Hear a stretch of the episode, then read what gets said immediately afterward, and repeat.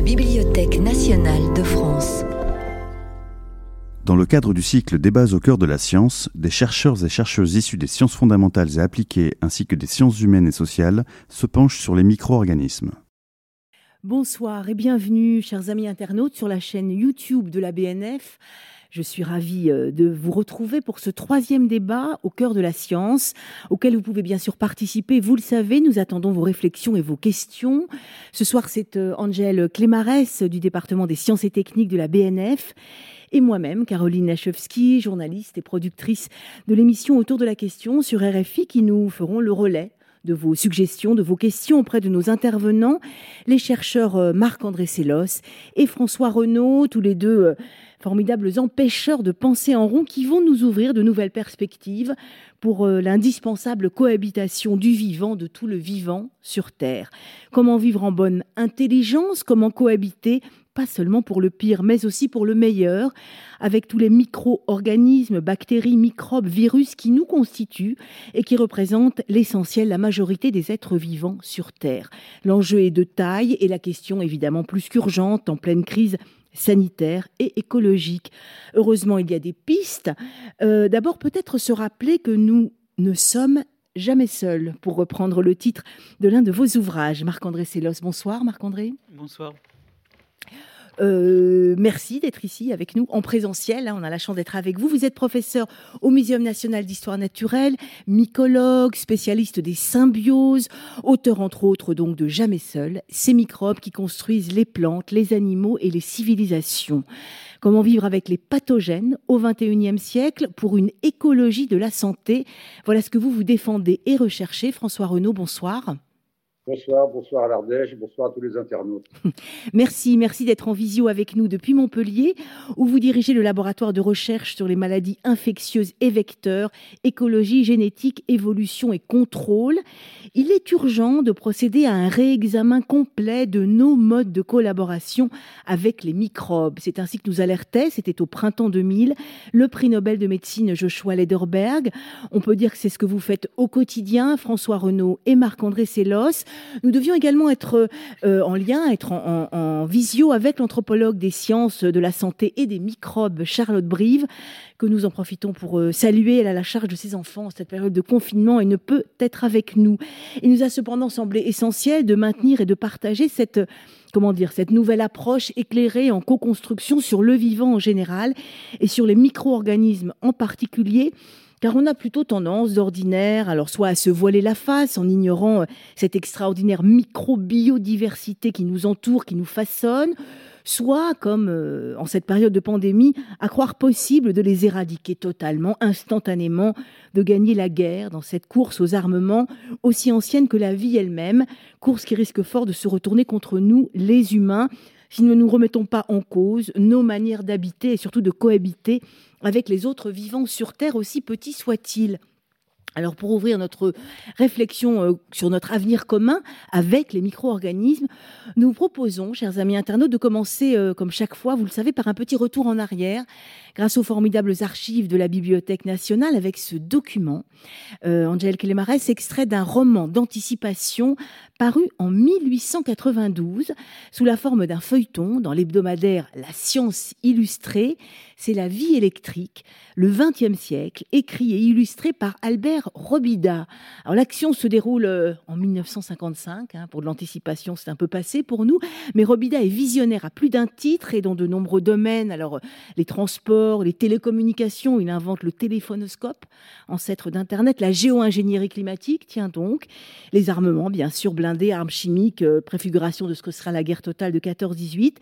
Et le sujet qui nous occupe ce soir, les micro-organismes. À la page 149 de ce roman d'anticipation, le héros, Philox Loris, après avoir rapporté que les nations se livrent déjà des guerres bactériologiques, présente son grand projet de guerre microbienne à grande échelle, censé, écoutez bien, régénérer l'humanité. Je le cite, Le temps me semble venu de faire la guerre médicale, plus d'explosifs, des miasmes. La guerre des miasmes est donc déclarée par Robida, très inspirée évidemment par Pasteur aussi, par la microbiologie, comme beaucoup de romans issus euh, du merveilleux scientifique, hein, c'est comme ça qu'on appelait ça à l'époque. Mais cette guerre des miasmes avec ou, ou, contre les microbes fait évidemment écho à ce que nous vivons aujourd'hui. Alors peut-on sérieusement croire qu'on peut faire la guerre aux microbes? Puis surtout qu'on peut la gagner, la guerre avec les microbes. François Renaud, vous qui travaillez sur tous ces agents pathogènes, infectieux ou émergents, parlez de guerre avec, contre les microbes. Est-ce que ça a un sens? Je veux dire, à mon, à mon, sens, déjà, il faut planter le décor et regarder mmh. un peu ce qu'est le vivant. Finalement, le vivant, pour moi, c'est un monstre sans foi, mais qui a des lois. Et donc, les microbes, ils ont toujours existé. Et si l'on regarde cela, ce que je veux dire, c'est que des cimes des montagnes, au fin fond des fosses océaniques, le vivant est présent. il est évident que le vivant, même quand il n'y aura plus des hommes, il y aura toujours du vivant. La seule chose qu'il va craindre, c'est quand le Soleil va perdre de son énergie, qu'il va augmenter en volume et qu'il va venir absorber ces planètes. C'est tout ce qu'il craint, à mon sens. Mais si l'on se place plus près, et nous, et je dirais que nous, nous sommes un butin de guerre le butin de guerre du vivant. Parce que si on regarde nos cellules, regardons nos cellules, et tout ce que l'on peut observer dans la vie, tout ce que l'on voit, les virus et les bactéries, vous ne les voyez pas. Mais tout ce que vous voyez de vivant autour de vous, que ce soit des fauvettes, des orchidées, tout ce que vous voyez qui peut vivre et qui représente le vivant, sont constitués d'une cellule qui présente un noyau et qui présente un organisme qui s'appelle la mitochondrie. Or, cette association entre le noyau et la mitochondrie, mitochondrie qui a permis, je dirais, de sortir des systèmes marins, qui a permis de sortir des systèmes anaérobies pour pouvoir conquérir le système oxygène, avec l'oxygène. Parce que l'oxygène, pour certains organismes vivants aujourd'hui, c'est un poison violent. Donc c'est cette association entre une cellule primitive et une bactérie, on va dire, de façon générale, qui a permis cette, je dirais, émergence de la vie telle que nous la voyons.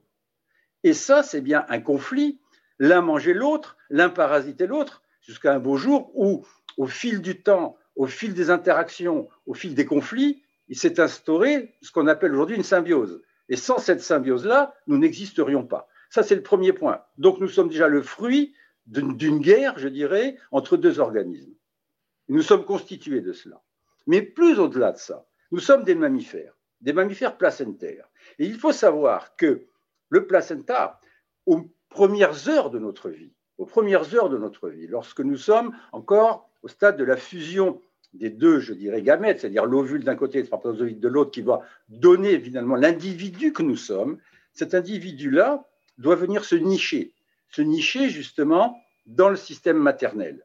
Et pour faire cela, il est obligé de créer, et c'est l'embryon lui-même qui le génère, ce qu'on appelle un syncytium. C'est très simple. Un syncytium, c'est un tissu avec des noyaux mais il n'y a pas de barrière cellulaire. On a la constitution d'une cellule, c'est noyau et une membrane. Là, c'est un tissu sans membrane. Et c'est ce premier tissu nourricier qui va permettre justement notre installation dans l'écosystème maternel et qui va permettre de nous développer. Mais ce syncytium est dû, je dirais, à une protéine qui s'appelle la syncytine.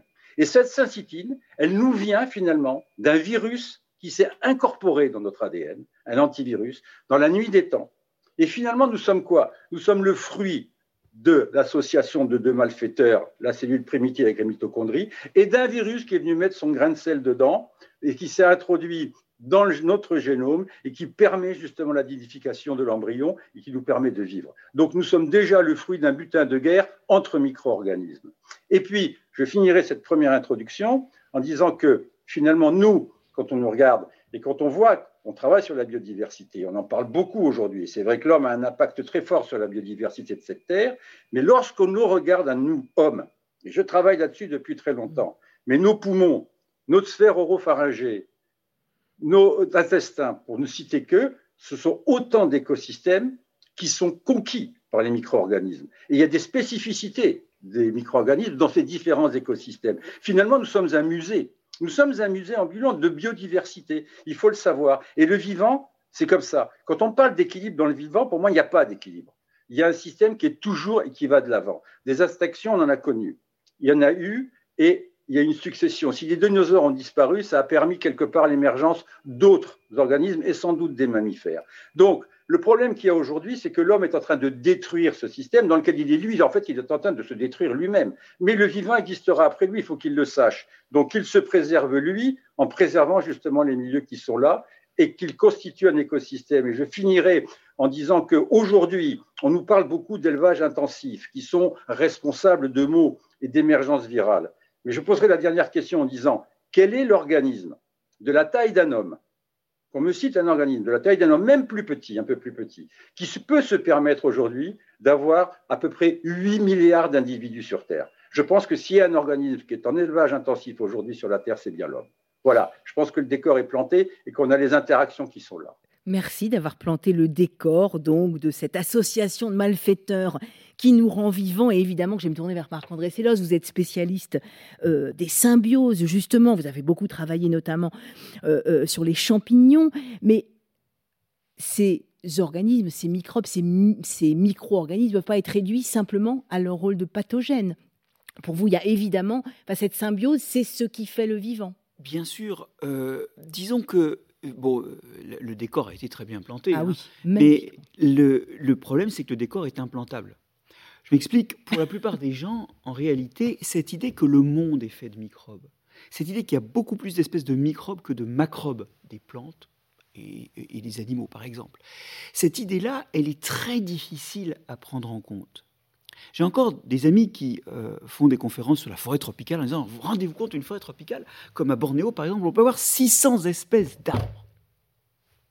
Et ils tapent du poing sur la table avec véhémence, écrasant sous ce poing un bon millier d'espèces de bactéries.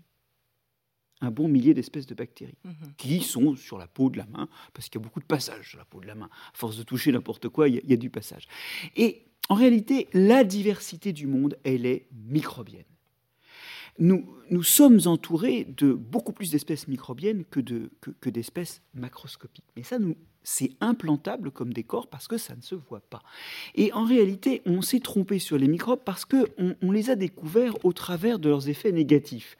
C'est une question qui est très tôt posée. Pourquoi les plantes sont malades? Pourquoi les animaux sont malades? Et la réponse, elle vient des travaux. Alors, c'est comme toujours chez les végétaux que ça commence. Hein. C'est Antoine de Barry qui démontre que le mildiou de la pomme de terre, les filaments, l'organisme qui se développe sur les lésions n'est pas un opportuniste, mais la cause. Et il le montre.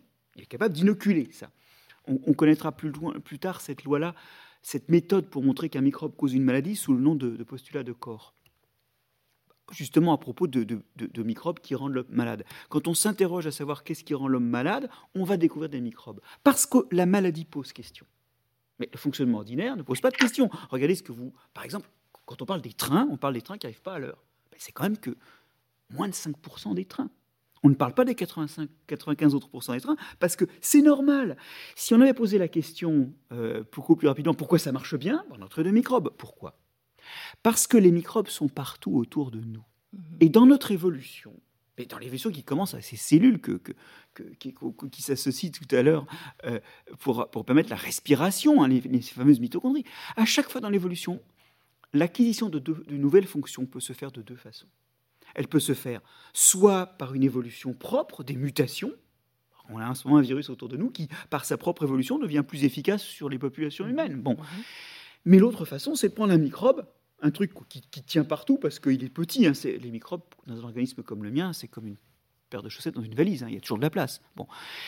C'est de prendre un microbe et, de s'approprier ses fonctions. C'est ce qui s'est passé quand euh, les cellules euh, euh, puisque c'est de ça dont on parlait tout à l'heure, ont appris à respirer, elles ont pris une, bactérie qui faisait la respiration.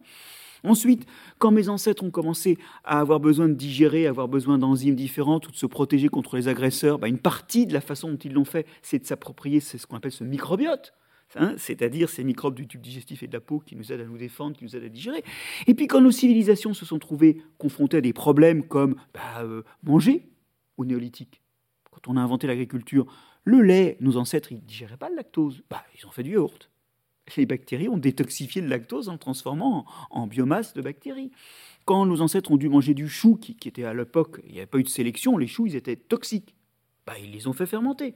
Nos ancêtres ou les ancêtres d'autres populations qui ont commencé à manger du manioc qui produit du cyanure quand on le, quand on le coupe, bah, ils l'ont fait fermenter. C'est-à-dire que alors, il y a aussi les méthodes de trempage. C'est-à-dire que culturellement, nous avons là encore eu cette dichotomie. Soit nous avons acquis des traits par l'évolution culturelle propre, soit nous les avons acquis en recrutant des microbes. Et l'histoire a recommencé. Bref, c'est un vaste bégaiement dans lequel les microbes nous ont cassé les pieds de façon répétitive, et on y reviendra. Mais ils ont aussi été des, opportunités récurrentes. Des alliés, on peut parler d'alliés, enfin même plus que des alliés. Bah, du coup, certains d'entre eux sont devenus des alliés. Mais ne nous l'aurons pas. Euh, j'aime bien cette formule, alors elle est géniale quand même. Hein. Euh, des monstres sans foi, mais avec des lois. Bah oui, la loi de l'évolution, mais sans foi. Il y en a qui sont bons et mauvais. Regardez la, bactérie l'Helicobacter pylori qui provoque euh, les, ulcères, de, beaucoup des ulcères de l'estomac. C'est par ailleurs une bactérie qui protège des cancers de l'ésophage ou même, semble-t-il, de l'asthme. Alors bon ou mauvais? Bah, Il existe. Et c'est ça la loi. C'est que ce qui se reproduit existe. La loi, c'est pas d'être bon ou mauvais. Mais dans la nature, enfin, euh, on parle d'écosystème, on est nous-mêmes, vous l'avez dit, on, on, découvre de plus en plus notre microbiote, microbiome, tous ces microbes, tous ces autres qui vivent de nous, avec nous et qui font ce que nous sommes. Est-ce que ça a un sens de parler de bons et de mauvais euh, euh, microbes, François Renaud, de bons et de mauvais micro-organismes? Non, c'est nous qui décidons qu'il est bon ou qu'il est mauvais par rapport à nous. Je veux dire, un microbe, il n'a pas décidé un beau matin de lui dire, tiens, lui, je vais l'embêter, je vais être mauvais. Et si on prend le cas, si on prend le cas d'actualité du fameux coronavirus mm. en question, d'accord? Ce que je veux dire, c'est qu'il faut savoir que nous ne sommes pas tous égaux face à la maladie. Nous ne sommes pas tous égaux. Preuve en est, c'est pas la peine d'être un grand statisticien pour voir que la tranche des 0-30 ans est moins touchée que celle des 60-90. Je parle dans le signe clinique. Parce que le problème de la maladie, ce n'est qu'une conséquence, ce n'est qu'un signe clinique qui est exprimé par justement le pathogène qui est là, dans une configuration donnée et dans un temps donné. Et je veux dire, si vous parlez d'alliés, je vais vous dire aujourd'hui, le meilleur allié que nous puissions avoir vis-à-vis -vis du coronavirus, le meilleur allié, je dis bien, bien meilleur que tous les vaccins, ce serait un virus mutant qui serait extrêmement contagieux. C'est-à-dire qu'il prendrait le dessus sur tous les autres. On a bien vu que le variant dit britannique est plus performant que le variant de départ, puisqu'il le supplante. Si un variant arrivait, qu'il supplantait ceux qui sont présents, tous ceux qui sont présents, mais qu'il ne présente zéro virulence, je dis bien zéro virulence, eh bien, il vaccinerait très rapidement l'ensemble de la planète et on n'en parlerait plus. Donc, vous voyez ce que je veux dire? C'est que tout dépend de comment on voit les choses et comment justement ces variants évoluent et dans quelle configuration ils vont trouver la pathogénicité, la virulence n'a de sens à être prise en compte que si elle lui confère un avantage. Mais justement, et pas toujours un avantage, il y a des coûts à la virulence. Mais Parce justement, qu'en tuant son hôte, attendez, en tuant son hôte rapidement, il faut savoir qu'un organisme qui, qui vit au sein d'un hôte, s'il tue son hôte rapidement, il se tue avec. Donc attention, il se transmet moins. Donc la virulence n'est pas un avantage pour lui. C'est ça justement là-dessus que je voulais vous, reprendre, François Renaud, parce que euh, euh, est-ce que c'est pas un avantage justement pour ces microbes, pour ces virus, alors pas de tuer l'autre, mais de pouvoir euh, se reproduire. Finalement, on est, vous le disiez vous-même, on est, on est un réservoir, nous tous les êtres humains, pour toutes ces familles de virus, de bactéries, de microbes. Alors vous dites pas trop de virulence, mais il faut quand même qu'ils puissent survivre. Donc dans cette association de malfaiteurs, qu'est-ce qui fonctionne pour l'un, qu'est-ce qui ne fonctionne pas pour l'autre? comme l'a fait remarquer Marc-André tout à l'heure, je veux dire, la majorité des micro-organismes qui vivent avec nous nous apportent plus qu'ils nous prennent. Ce que je veux dire, si, je séquence votre génome là, je vais trouver à peu près 25 000 gènes, hein, on va dire. Par contre, si je regarde l'ensemble des gènes que nous colportons, chaque individu ici, on passe au-delà du million. Ça veut dire que nous sommes un musée. Et le, le tractus digestif et toute notre digestion est due justement à cette harmonie quelque part, entre guillemets, qui nous permet cette digestion. Et cette digestion nous permet donc d'absorber les aliments et de, nourrir nos cellules. Vous voyez ce que je veux dire? Et ce qu'on appelle une dysbiose, c'est à partir du moment où cette harmonie est cassée. Et c'est là que les problèmes entrent. Mais ce n'est pas le problème d'abriter des organismes. Le problème, c'est de quel organisme, à un moment donné, va venir perturber le système et quel avantage ça va lui procurer à lui de perturber ce système s'il devient virulent. Et je vais être extrêmement dur là, mais on, est, on parle science, on est, on est mhm. d'accord, on enlève le côté anthropomorphique, mhm. on parle science. Ce que je veux dire par là, c'est que à l'échelle de l'évolution, à l'échelle de l'évolution, pour moi, tous les organismes dits pathogènes qui tuent des organismes jeunes sont contre-sélectionnés parce que, je veux dire, ils vont automatiquement, je dirais, sélectionner des systèmes de défense de l'autre. C'est-à-dire que si vous avez une population, vous avez des sensibles et des résistants dans l'autre, si vous tuez les sensibles, vous laissez les résistants contre lui. Par contre, s'il se met à attaquer une partie de la population qui s'est déjà reproduite, il n'a plus aucun impact sur l'évolution, mais absolument plus aucun impact sur l'évolution. Vous comprenez ce que je veux dire? Mhm. C'est-à-dire que là, il va jouer comme un gène de sénescence, il va faire disparaître ceux qui ne se reproduisent plus. Eh bien, c'est ce qui se passe dans les populations au cours de l'évolution. Parce que finalement, je le répète, le vivant est un monstre. Nous ne sommes que ces enveloppes qui transportent le message, comme d'autres enveloppes. Tout le vivant que l'on voit autour de nous, nous ne sommes que des enveloppes temporaires du transport de ce message. Et c'est ça la seule chose qui compte d'un point de vue de l'évolution. Ça, c'est du point de vue de l'évolution. C'est vrai que c'est un peu raide à avaler, euh, Marc-André Sélos, mais c'est la réalité. C'est la loi. C'est la loi.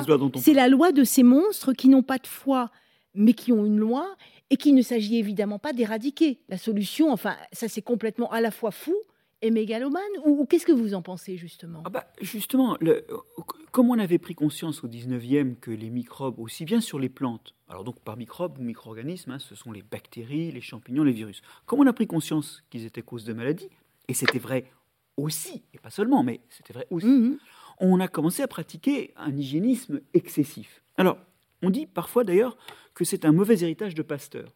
Ça, c'est faux. Dans une communication à l'Académie des sciences d'un collègue, Pasteur prend la parole à la fin, lors des questions, et, des discussions qui, s'engagent. Et, la, règle était à l'époque à la retranscription de ces débats. Et Pasteur dit que euh, il lui prend souvent, dans les discussions de laboratoire, euh, de parler d'une expérience qu'il entreprendrait euh, s'il avait plus de temps et s'il était plus jeune. Bon, euh, qui consisterait à donner des aliments purs à des animaux, c'est-à-dire, dit-il, des, des, aliments entièrement dépourvus de microbes. Mhm. Et il dit, j'entreprendrai cette expérience avec l'idée préconçue que ces animaux n'y survivraient pas. Pasteur, il est venu, devenu microbiologiste quand il a étudié les fermentations, hein, qui permettent les fermentations alcooliques. Et donc Pasteur, il était d'emblée plongé dans des microbes qui n'étaient ni bons ni mauvais. Mais il se trouve que les héritiers de Pasteur, les médecins, ont opérationnellement empli l'espace de gestion des microbes par des méthodes qui les éliminent. Nos aliments ne sont plus très riches en microbes, nos mains sont toujours propres, notre peau est hyper ripollinée, et à la fin, eh bien, dans nos organismes, quand on compare nos organismes à ceux de populations, euh, par exemple amazoniennes, qui vivent dans des modalités sans contact avec les Européens et dans des modalités du complètement euh, différentes, eh bien, nous avons entre 1,5 et 2 fois moins de diversité microbienne. Alors, vous allez me dire, bon, et alors? Bah, Justement, souvent quand on parle de biodiversité et de perte de la biodiversité, mm. on a en tête la disparition du rhinocéros blanc et des choses comme ça. Et Les gros animaux. On se dit, mais alors, bah, il y a des gens qui nous disent oui, mais attendez, la biodiversité, ça peut servir, ça, va finir par être grave pour nous. Le rhinocéros blanc, franchement. Non, en fait, l'endroit où la perte de biodiversité est la plus catastrophique, c'est la perte de biodiversité de nos entrailles. Parce qu'on sait aujourd'hui que trois grands types de maladies de la modernité qui sont en pleine explosion proviennent justement d'une réduction de diversité microbienne, et je pense qu'on on va en reparler hein, après. Euh, premièrement, les maladies du métabolisme, tout ce qui est obésité, diabète. Deuxièmement, les maladies du système immunitaire, où il surréagit asthme, allergie ou maladie auto-immune, où il agresse l'organisme. Et puis, dernier type de maladie, les maladies du système nerveux, Parkinson, Alzheimer, mais surtout, surtout, euh, l'autisme, qui, dans les dix dernières années, a été multiplié par trois en fréquence chez les jeunes enfants. Ça, c'est des maladies en pleine explosion. La somme des maladies que je viens de dire, elle va toucher un Européen sur quatre en 2025, c'est-à-dire juste demain. Ces maladies qui sont en pleine explosion, on sait aujourd'hui qu'elles sont, non seulement elles sont liées, on s'aperçoit que les gens qui ont ces maladies ont un microbiote, c'est-à-dire une diversité de leur écosystème microbien, un microbiote fait de moins d'espèces.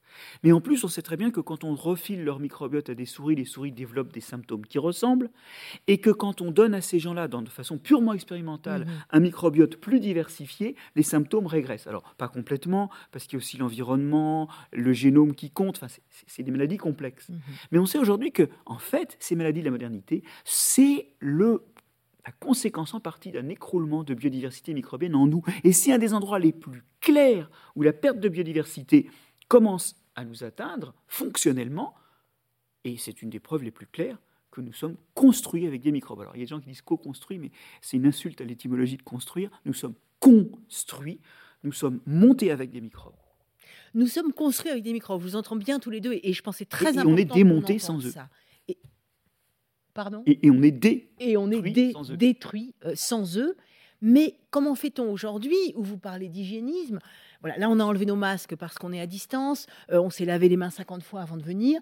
comment est-ce qu'on fait aujourd'hui, puisqu'on est ici et maintenant dans cette situation pandémique, euh, où l'on voit bien qu'il y a un, des virus euh, mutants qui, pour le moment, ne nous tuent pas tous, mais enfin qui. Alors, j'entends bien ce que vous avez dit, François Renaud. Peut-être que on est très nombreux sur cette terre et que quoi, on attire, on attire les virus et nos modes de vie les, les favorisent. Écoutez, écoutez, on, est très nombreux sur cette terre. Je pense qu'un jour, déjà, je vais passer à d'autres choses, que les hommes politiques de cette terre devraient se mettre tous autour d'une table. Ce mhm. serait un monde parfait. Qui réfléchissent au fait de comment on va nourrir 9 milliards, voire 10 milliards d'individus dans 50 ans sans produire de protéines de masse. Ça, moi, je veux qu'ils m'expliquent c'est-à-dire sans produire de la protéine de masse, en n'ayant pas d'élevage intensif et en ne détruisant pas les écosystèmes. Là, il va falloir qu'il m'explique. Parce que moi, je ne sais pas. Mais ça, je trouve qu'on n'a pas vraiment beaucoup réfléchi. Mais pour revenir à ce que disait euh, Marc-André, pardon, entièrement raison. Il faut savoir, dans des places à certains, nous sommes tous des enfants d'Afrique. Nous sommes tous issus d'Afrique. Et lorsque l'on regarde, si vous voulez, le gradient qu'il y a entre l'équateur et les, hémisphères nord et l'hémisphère sud, vous avez une décroissance du niveau de pathogènes. Ça veut dire que les pathogènes sont vraiment dans la zone intertropicale. C'est comme ça. Depuis la nuit des temps, ils sont là, parce qu'il y a des configurations qui leur permettent de se développer là. Et que l'homme, justement, dans son berceau initial, a été confronté à ces pathogènes, et ses ancêtres aussi, et qu'à partir de ce moment-là, on a un système immunitaire extrêmement développé. Et ce que disait Marc-André tout à fait juste, c'est que la perte, finalement, de la biodiversité de ces micro-organismes fait qu'à un moment donné, notre système immunitaire, qui est un système immunitaire très performant, va se retourner contre lui. Et nous allons avoir les fameuses maladies auto-immunes, allergies et également maladies de Crohn. Vous voyez ce que je veux dire? C'est-à-dire que on coévolue quelque part avec les micro-organismes. Et vouloir absolument s'en séparer et éradiquer, D'abord, ce n'est pas possible et c'est peut-être une grosse erreur. Et je vais prendre un exemple de guerre qu'il y a eu, indirect, effet collatéral. On va accuser personne, c'est l'histoire de l'homme. Lorsqu'il y a eu la conquête du Nouveau Monde, quand les Européens sont arrivés en Amérique du Sud, les escopettes, les fusils ont tué des gens.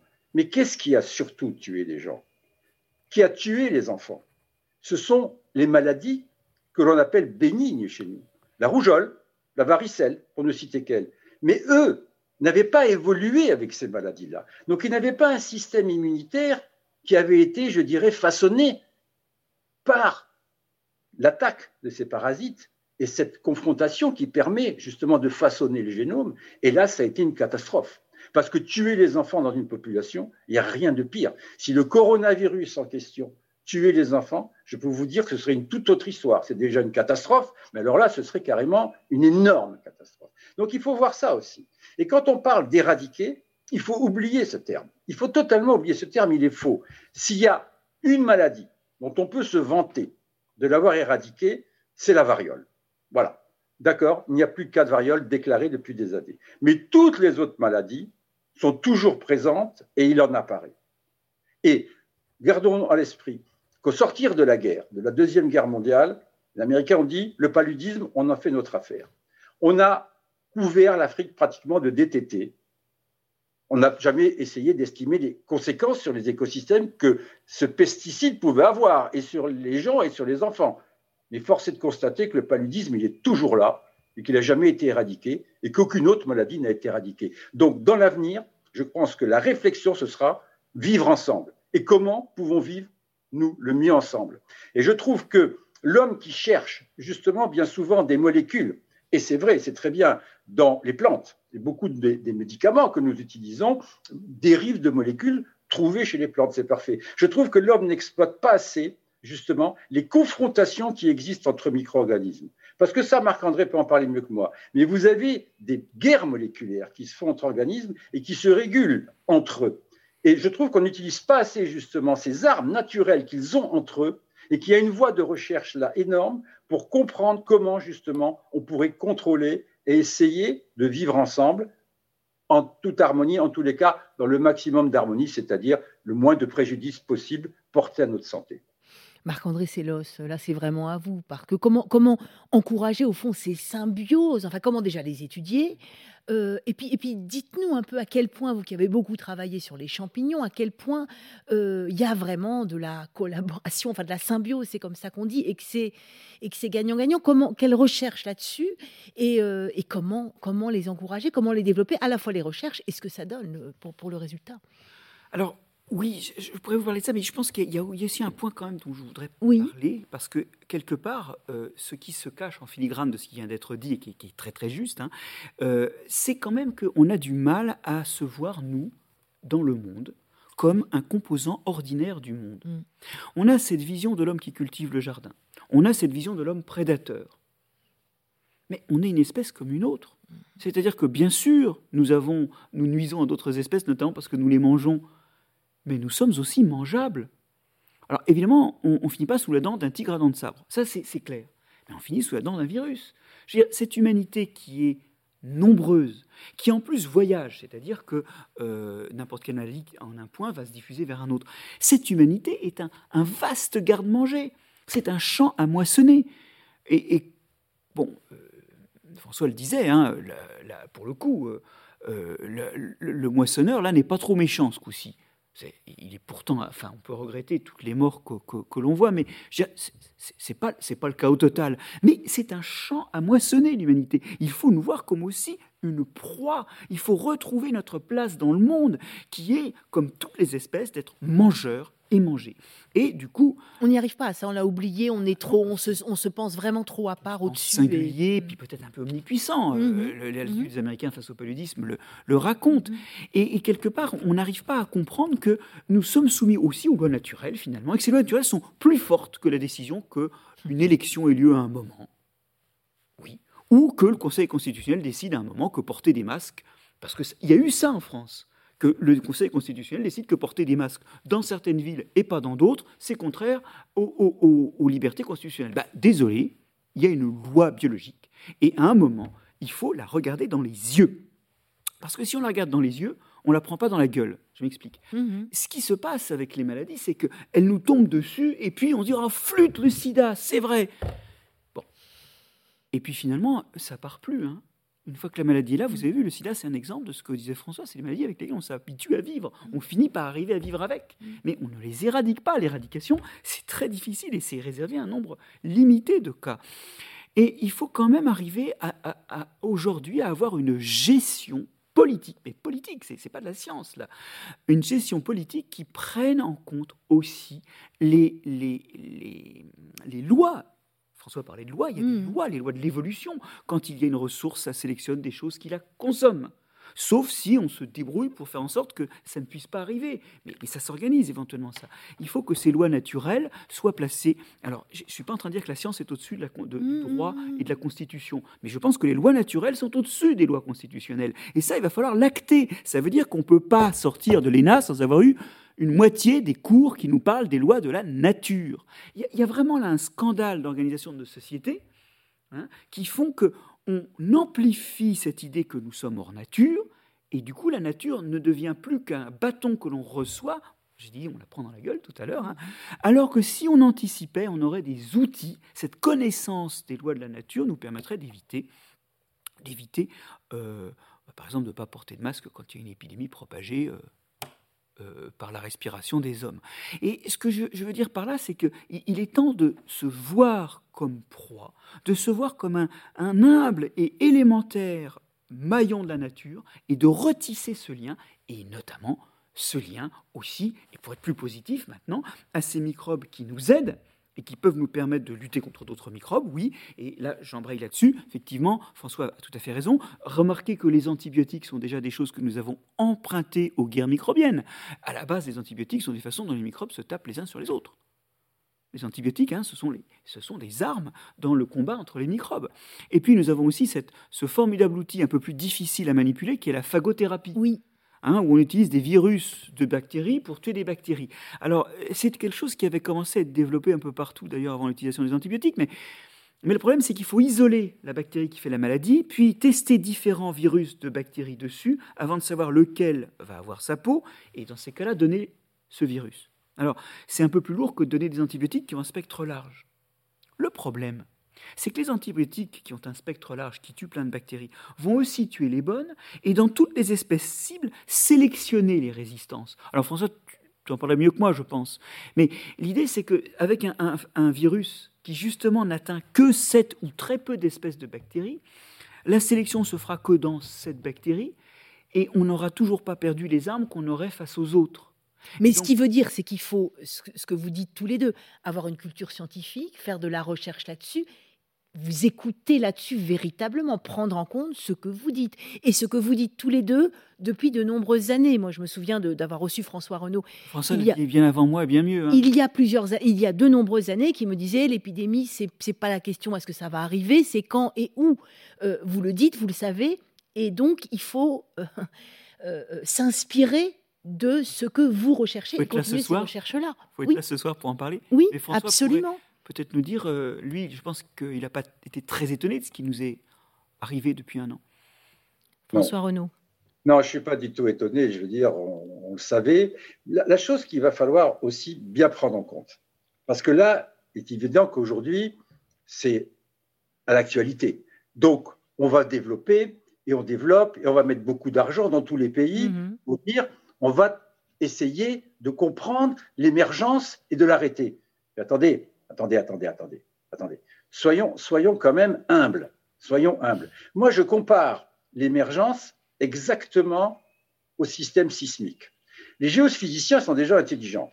Les géophysiciens, ils vous disent, là, il y a une zone à risque. Mais ils ne vous disent pas que ça va casser mardi matin ou dans 10 ans ou dans 100 ans. Ils vous disent, là, attention, il y a une zone à risque. Parce que l'émergence en question, regardez tout ce qu'il y a séquencer tout ce qu'il y a. Les Américains le font depuis des années, des années. Ils séquencent énormément. Parce qu'on a vu arriver le coronavirus. Comment peut-on prédire qu'une mutation, si on ne l'a pas testée, va pouvoir passer et faire ce qu'on appelle le transfert, le spillover en anglais, de l'animal à l'homme? Non, on ne peut pas le savoir. Donc ce que je veux dire, c'est attention, j'ai des zones, des hotspots où j'ai beaucoup de micro-organismes, ça se mélange beaucoup, et je peux avoir un risque. Et c'est dans ce risque-là qu'il va falloir justement être extrêmement vigilant pour que dès que l'incendie se déclare, avant d'attendre que la forêt est complètement brûlée, l'éteindre immédiatement. C'est-à-dire confiner les gens tout de suite. Et ça, il faut que tous les pays jouent ce jeu-là. Parce que l'histoire du coronavirus, quand on regarde bien, on ne connaît pas son origine. On ne sait pas. Les experts OMS, ils sont allés, on les a baladés, ils sont revenus en disant on ne saura jamais. Mais si vous regardez J'y ai été dans les marchés et je jette la pierre à personne parce que les gens, il faut qu'ils mangent aussi. Il hein. faut comprendre que les gens, ils ont besoin de manger sur cette terre et qu'ils ne sont pas tous comme nous dans des systèmes bien, je dirais, euh, cartographiés et, aidés. Ce que je veux dire par là, c'est que vous arrivez dans des marchés où vous trouvez des organismes, quels qu'ils soient, des civettes, des pangolins, des chauves-souris, tout ça entassé, des chats, des chiens, tout ça entassé dans des cages sur le marché à vendre. Mais ce qu'il faut voir, c'est ce qui est en amont. C'est que quand ils ne sont pas vendus, ou quand ils sont pris dans la nature qu'ils sont amenés, ils sont amenés dans des hangars où tout est parqué, où tout est mis, dans des bêtes qui sont complètement stressées, qui sont totalement en dépression immunitaire. Je veux dire, le stress est un gros facteur de la dépression, on le sait. Et tout ça, je veux dire, dans un hangar confiné et plein de virus. Mais, vous créez un réacteur biologique. C'est pas la peine de dire que c'est sorti d'un laboratoire, que ça a été fabriqué. Vous avez là le jeu des possibles est énorme. Et puis au milieu de tout ça, vous avez des gens, des hommes qui, se déplacent, qui découpent ci, qui fait ci, qui fait ça. Mais vous avez créé les conditions d'émergence d'un pathogène. Ensuite, qu'il diffuse et qu'il passe dans la population est une autre chose. Mais vous voyez ce que je veux dire? Donc il va falloir veiller à cela et bien veiller au fait que dans l'avenir, il faut se poser en fait la question. Moi, je dis toujours, en épidémiologie, il y a la question suivante. Qui transmet quoi, où, quand et pourquoi Je m'explique. Qui, c'est quoi? C'est un hôte C'est un pangolin C'est une chauve-souris C'est un moustique C'est qui? Parce que c'est important de savoir. Transmet quoi? Quoi Une bactérie Un virus? Oui, mais quel virus? Quelle bactérie? Il faut la connaître. Il faut savoir où elle vit. Il faut connaître son triptyque biologique. Parce que ce qu'il faut garder à l'esprit, c'est que les pathogènes, ce qu'on appelle les pathogènes, les micro-organismes d'une façon générale, ce sont des êtres vivants comme vous et moi. Ce sont des êtres vivants. Ça veut dire qu'ils ont un triptyque biologique, un triptyque écologique. Il faut le comprendre. Donc, quel est, cet organisme qui transmet Où eh ben, C'est le lieu. Quel est le lieu? Quel est l'écosystème dans lequel ça s'est fait? Si on le sait, on va comprendre peut-être pourquoi. Quand? Ben, C'est l'espace-temps. L'espace-temps est important. Regardez, on nous avait dit l'année dernière, à, peu près à cette époque-là, un peu plus tard, on, a déconfiné, ouais, ben, l'été c'est saisonnier, il va disparaître. Non, non, il n'a pas disparu. Donc il faut comprendre aussi la temporalité du système. Et pourquoi? C'est quelles sont les conditions qui ont créé, je dirais, ce réacteur biologique pour l'émergence. Si vous répondez à ces questions-là, je peux vous dire que déjà vous avez des informations énormes pour pouvoir essayer de contrôler, j'ai pas dit de contrôler une épidémie et de pouvoir essayer de la juguler. Marc-André Séloge, j'ai envie de vous faire réagir là-dessus, mais aussi d'avancer un peu. On comprend bien qu'au fond, on a créé, au fond, toutes les conditions pour que ce genre de pandémie nous arrive euh, et qu'on fait un peu, on va un peu à l'envers de ce qu'il faudrait faire si on vous suit. C'est-à-dire, euh, au lieu d'essayer de cohabiter avec, nous sommes nous-mêmes tout un tas de microbes et de virus, ils sont tous autour de nous, on est une proie. Enfin, si on essayait de prendre tout ça en compte, on pourrait anticiper et ne pas favoriser au fond que les mauvais, que, les mauvais microbes ou favoriser une vraie cohabitation. Quelles sont les pistes? Alors oui, oui, parce que effectivement, euh, une chose était d'éviter les mauvaises nouvelles et donc d'éviter de se trouver confronté à des, microbes qu'on ne désire pas. Ça, c'est le fait de reconnaître qu'il y a des, adversaires, en tout cas des, des, choses qui sont négatives pour nous. Mais il y a aussi tous nos alliés tous ceux qui nous aident à fonctionner. Et là, il y a des gestes qu'il faut trouver, mhm. qu'il faut ou retrouver d'ailleurs, hein, euh, qui, sont des gestes qui peuvent nous aider. Je, vais vous en citer quelques-uns. Mhm. Vous allez voir, c'est pas très difficile, mais je suis pas sûr que tout le monde le, y ait pensé, que tout le monde le fasse au jour le jour. Et ces gestes-là, c'est le côté, je le disais tout à l'heure, voilà, avec une l'état des connaissances, il est ce qu'il est. Il est perfectible dans tout ce que nous disons aujourd'hui, François et moi, il y a sans doute des trucs, dans dix ans, les gens ricaneront en regardant ça, mais euh, l'état des connaissances, quand même, hein, quand on appuie sur un bouton d'ascenseur ou quand on fait démarrer une voiture, on s'en sert. À personne, là, personne n'a de problème avec ça. Alors, puisse l'état des connaissances aussi nous permettre d'utiliser le vivant positivement, comme, une, comme un moyen d'action. Alors, on l'a dit, les microbes qui, qui habitent les plantes et les animaux les aident à fonctionner. Encore faut-il favoriser ces microbes. Alors, je vais vous citer deux, trois choses qui, ne marchent pas, mais dont on voit très bien comment les, réparer quand on a compris qu'elles ne marchent pas. Mhm. Le savon bactéricide, c'est un non-sens. Vous tuez les bactéries qui, sur la peau, vous empêchent d'attraper des maladies et vous empêche, par exemple, d'avoir des proliférations de, staph de staphylocoques dorés qui se produisent notamment dans les problèmes d'eczéma ou de dermatite atopique chez les enfants. Ça veut dire que votre savon, il faut que vous le regardiez et que vous regardiez est-ce que c'est un savon qui n'est pas trop agressif pour la peau, hein, pas trop décapant, et euh, alors pas de peeling, hein, parce que le, peeling, c'est carrément enlever toute la couche microbienne qui est sur la peau. Est-ce que ce, savon contient des bactéricides? Il y a aujourd'hui des pubs pour des savons avec des bactéricides. C'est un non-sens. C'est un crime contre les gens qui vont acheter le produit. Un jour, il y aura des procès sur ces produits-là. Ces, produits ne n'ont pas droit de citer, sauf si on a des plaies. Les, savons avec des mm. bactéricides. Voilà, alors interrogez-vous sur votre savon. Et d'ailleurs, est-ce que vous avez besoin de vous savonner à chaque douche? Est-ce que des douches frottées une, douche sur deux frottée, c'est pas une solution? Bon. Dans votre tube digestif, il y a des micro-organismes. Est-ce que vous pensez à les nourrir? Comment nourrit-on ces micro-organismes? Ben, C'est très simple. C'est la fameuse histoire de manger des fibres. Manger des fibres, euh, on dit souvent ah oui, ça améliore le transit. Oui, c'est une des conséquences. Mais les fibres sont les fibres qu'on a dans les légumes ou dans les fruits, ce sont des molécules, grosses molécules qu'on ne digère pas nous-mêmes. Alors pourquoi en prendre? C'est simple, c'est parce que ça nourrit nos microbes. Ça nourrit nos microbes, euh, ça leur permet, ça favorise notamment ceux qui fermentent en produisant du butyrate, qui ont des rôles anti-inflammatoires, qui ont des rôles très très précieux, euh, semblerait-il même jusque sur l'humeur. Et donc ça favorise les, microbes les plus favorables. Aujourd'hui, les Français ne mangent que 50% de la ration, malgré le slogan 5 euh, fruits et légumes par jour, 5% de la ration de fibres recommandée. Alors même que dans le lait maternel, il y a ces fibres. 15 grammes par litre dans le lait matériel d'oligosaccharides. Ces oligosaccharides sont des molécules plus abondantes encore que les protéines dans le lait maternel qui sont indigestes pour le nourrisson. Autant vous dire qu'il n'y en a pas dans les formules synthétiques.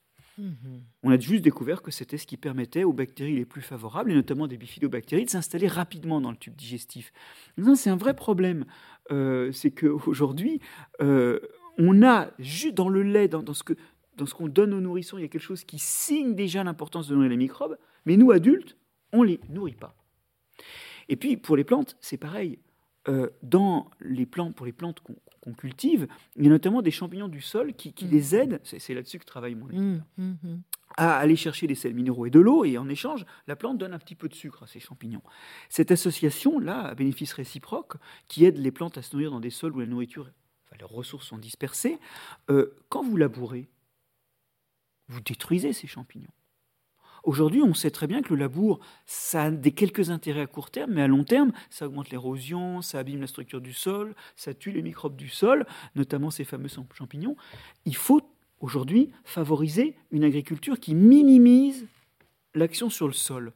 Et, de façon bizarre, il n'y a, pas de label aujourd'hui. Alors ça commence à hein, agriculture sous couvert, permaculture.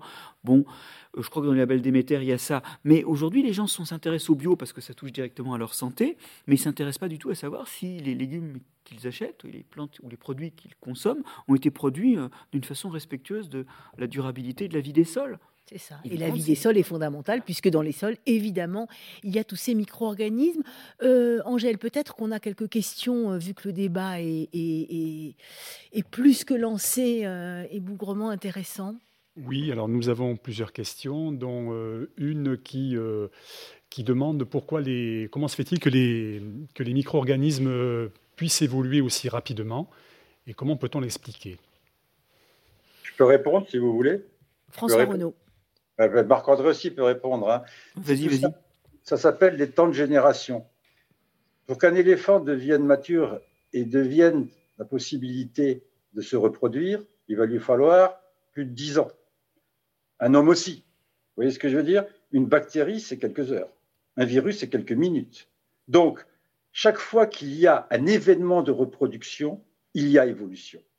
Ce que je veux dire là, tous, et tous les gens qui nous écoutent, tous les internautes qui sont présents, vous, moi, nous sommes tous des mutants.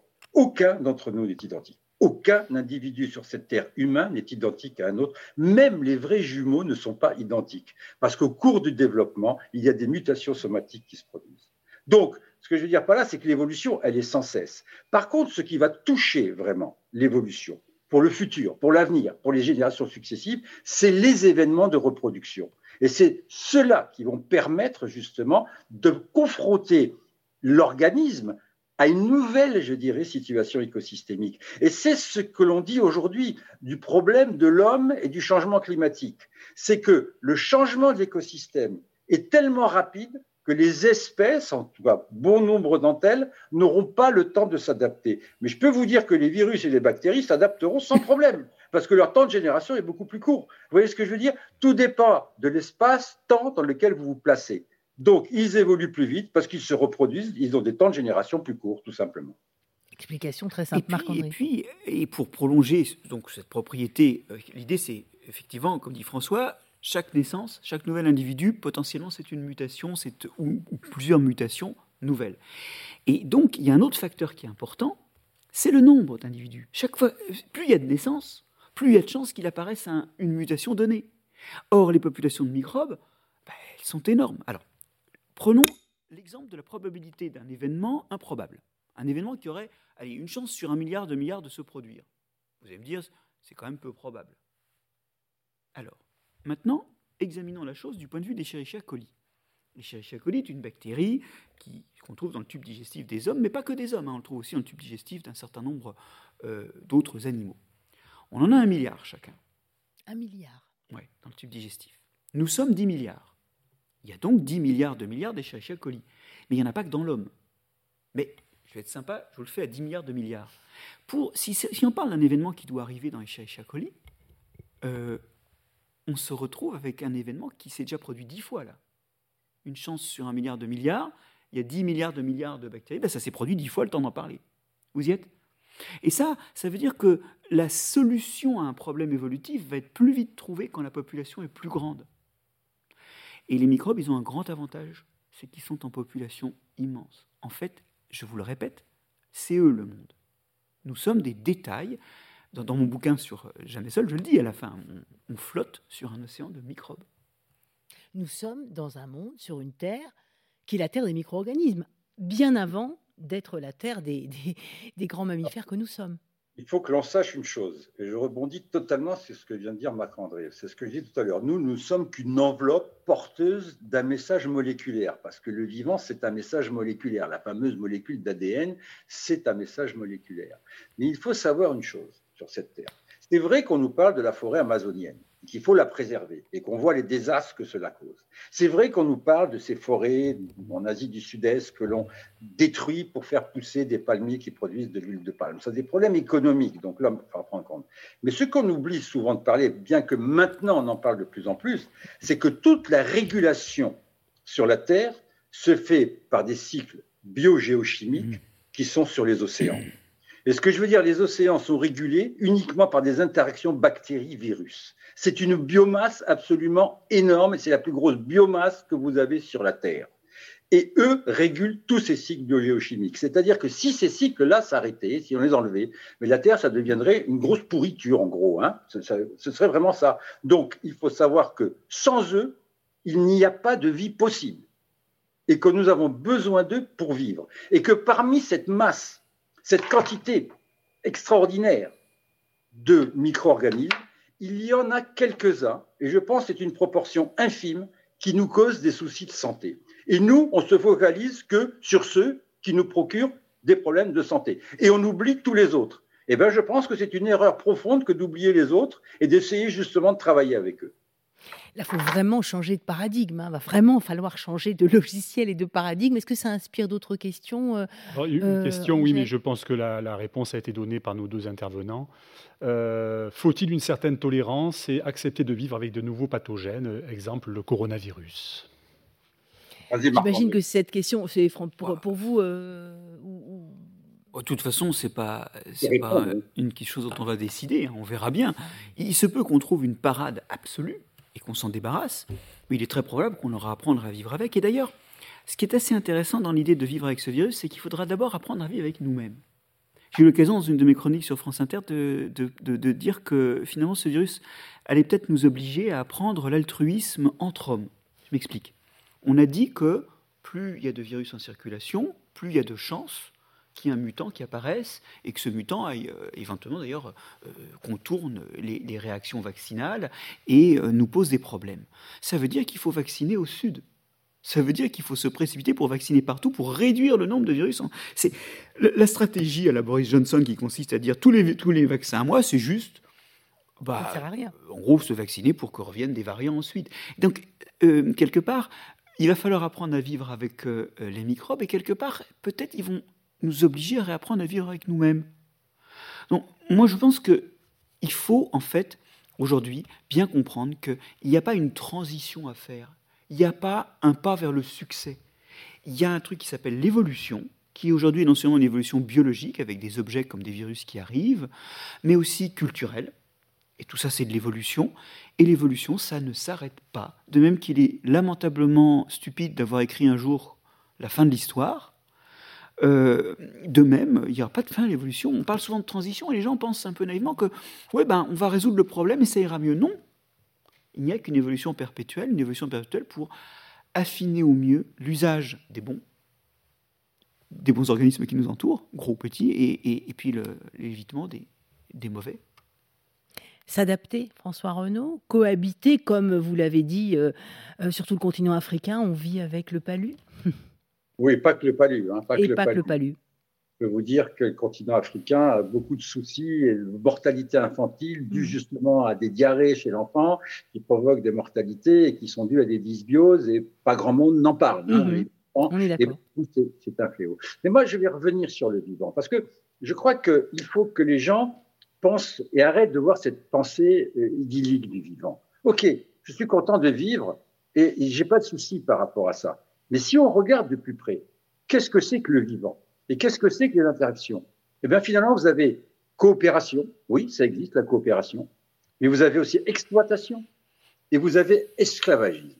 Et je vais prendre ce fameux coronavirus. Mhm. Alors, ce coronavirus, qui est le fléau que tout le monde déteste. OK, on va se placer d'un point de vue scientifique et on va regarder. C'est une machine extraordinaire. C'est d'un machiavélisme extraordinaire. Mhm. Je m'explique. Ce coronavirus, finalement, il va venir parce que tout virus doit entrer dans une cellule pour se multiplier. Un virus, ça n'a pas, je dirais, de vie à l'extérieur. Un virus, ça ne fait que se multiplier et trouver un nouvel hôte. C'est pour ça qu'aussi, il n'a pas intérêt à le tuer très vite, parce qu'il se transmettra moins. Mais on va regarder un petit peu le mécanisme de ce virus. Et vous allez voir comme c'est machiavélique. Donc il arrive avec sa fameuse protéine spike. C'est une clé.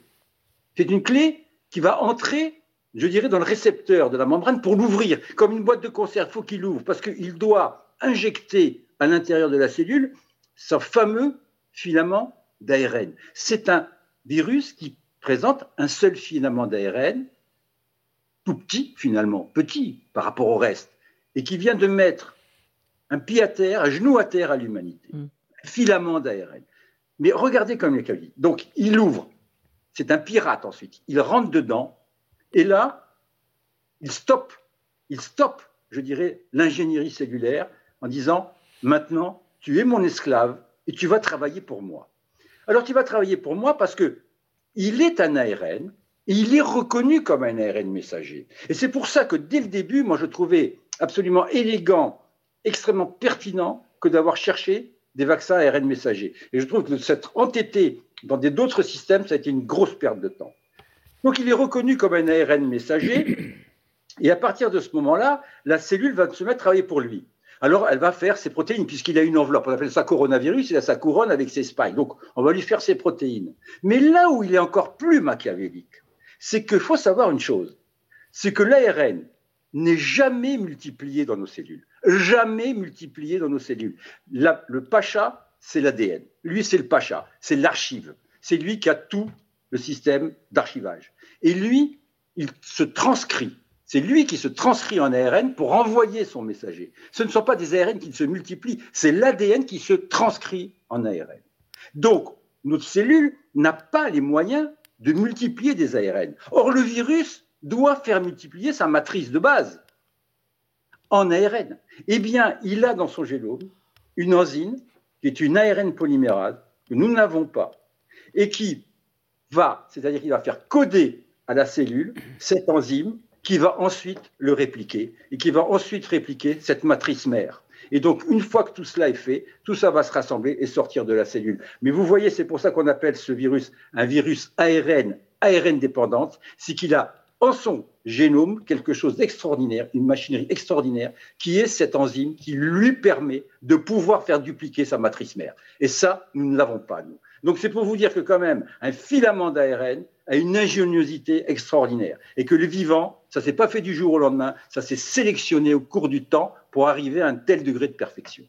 Cette ingéniosité, c'est ça aussi qui est totalement fascinante et qui peut nous euh, enfin moi en tout cas, me donner envie d'en de, d'en découvrir plus, d'en comprendre plus sur ces micro-organismes. Vous parlez d'humilité tout à l'heure, mais en fait, c'est face à cette ingéniosité, à ce qu'on ne comprend pas, et à ce que vous commencez quand même à comprendre. C'est totalement, enfin, c'est absolument fascinant. Ça peut, ça aussi, je trouve, nous donner espoir dans le bah. Bon, et il y a aussi une dimension esthétique. Moi, j'avoue que quand j'ai découvert comment fonctionnait ce virus, là, je rejoins François, hmm. on voit comment ça marche à l'intérieur, c'est quand même assez remarquable. Et puis, alors, il y a une sorte de parcimonie d'organisation qui est absolument, bah, c'est une œuvre d'art. Alors après, effectivement, cette œuvre d'art-là, elle, elle, tue. Cela dit, euh, nous, nous savons aussi nous servir des virus Alors, François avait noté qu'un certain nombre de caractéristiques de notre génome étaient bâties sur de la récupération de morceaux de virus. Notre placenta, ce qui fait de nous des mammifères. avait parlé de placenta, oui. Alors c'est assez marrant parce qu'en fait, le placenta a été inventé plusieurs fois avec des virus différents, mais à chaque fois, c'est toujours avec un virus. Donc c'est un truc dans l'évolution des animaux mhm. assez, assez captivant. Mais il n'y a pas que ça. Bon, par exemple, le, ce qui régule l'expression de, l'amylase, hein, cet enzyme qui digère l'amidon qu'on a dans la salive, bah, c'est aussi un petit morceau de virus. Mais et c'est là qu'on voit que finalement, il y a encore un parallèle entre l'évolution culturelle et l'évolution mmh. euh, biologique. On a eu ce recrutement de, virus et, de, ces petits détails de virus. Alors voilà, une protéine de virus pour la syncytine, un, petit élément moléculaire de régulation de fonctionnement euh, de l'expression génétique pour l'amylase salivaire. Mais ça recommence culturellement. Ces virus qu'on a atténués, hein, qu'on a élevés dans des conditions un peu, dès, l'époque de Pasteur, dans des conditions un petit peu bizarres, et où bon, ils accumulent des mutations étranges, et finalement ils deviennent capables de nous immuniser contre le virus, contre les virus sauvages euh, de la, du, même groupe, mais euh, sans nous donner la maladie, bah, c'est une domestication de virus. Les vaccins Et aujourd'hui, dans les vaccins qui sont commercialisés, il y a des vaccins qui utilisent des virus complètement désarmés comme emballage pour aller injecter le fameux ARN du vaccin dans nos cellules. Donc finalement, on, a forcé la main au virus et on, en a fait des, alliés. Euh, c'est pour ça qu'on on retrouve cette idée, il n'y a, pas à avoir de terreur. Et dans la compréhension de cette machinerie absolument extraordinaire qui se cache derrière les virus, eh bien, il y a des outils.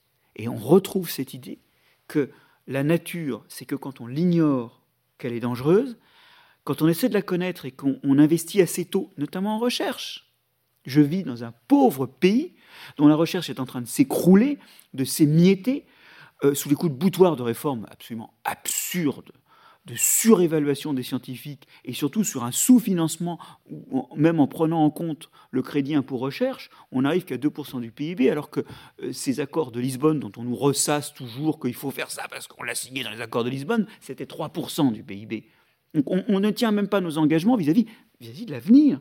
Parce qu'en fait, on n'est pas du tout pénétré de cette idée que dans cette connaissance, il y a des outils pour anticiper et résoudre les problèmes. Et la beauté des virus, c'est non seulement la beauté intrinsèque que, François ou moi, on peut, on peut trouver à observer le fonctionnement effectivement de ce truc-là, mais c'est que c'est un outil pour l'avenir. Alors pas utilisé n'importe comment, hein. je ne suis pas un amateur des biotechnologies à tout craint, mais il y a des outils pour anticiper les problèmes. Il y a du positif là-dedans. On s'en sortira pas autrement, de toute façon, puisqu'on a bien compris qu'on est une enveloppe qui contient des microbes et des virus. Est-ce qu'il y a d'autres d'autres questions? J'aimerais vraiment pouvoir rebondir en allez-y, allez-y. sur ce qu'a dit Marc-André. Oui, allez-y. Je crois qu'aujourd'hui, je crois qu'aujourd'hui, on est trop fasciné dans la recherche par justement tout ce qui va être brevet et recherche qui mm. rapporte.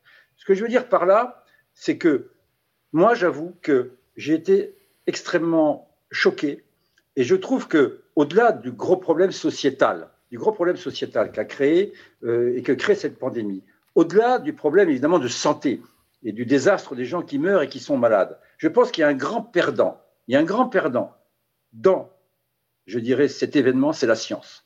On a vu défiler depuis maintenant le mois de janvier dernier, des gens qui savaient tout sur tout. La galerie des horreurs. Non, non, non. Je suis désolé. Chaque pendule arrêtée donne l'heure exacte deux fois par jour. Alors, comme ils ont dit tout et leur son contraire, ils ont dit Ah, ben je l'avais dit. Non, non, non. La science, ça se démontre. La science, ça se démontre. Tant qu'on n'a pas démontré, de dire Ah, je pense que non, mais je m'en fiche que tu penses. Tu démontres. Tu me démontres, tu me, dis, tu me poses tes hypothèses et tu me démontres comment ça marche. Mais autrement dire, je pense que, je pense pas, euh, bon, mais ça, tu peux pas, as le droit de penser, mais tu viens pas en parler. Il n'y a pas de honte en science à dire je ne sais pas. Il n'y a pas de honte de dire je ne sais pas et je vais chercher. Par contre, je trouve très dangereux de dire je sais si c'est faux.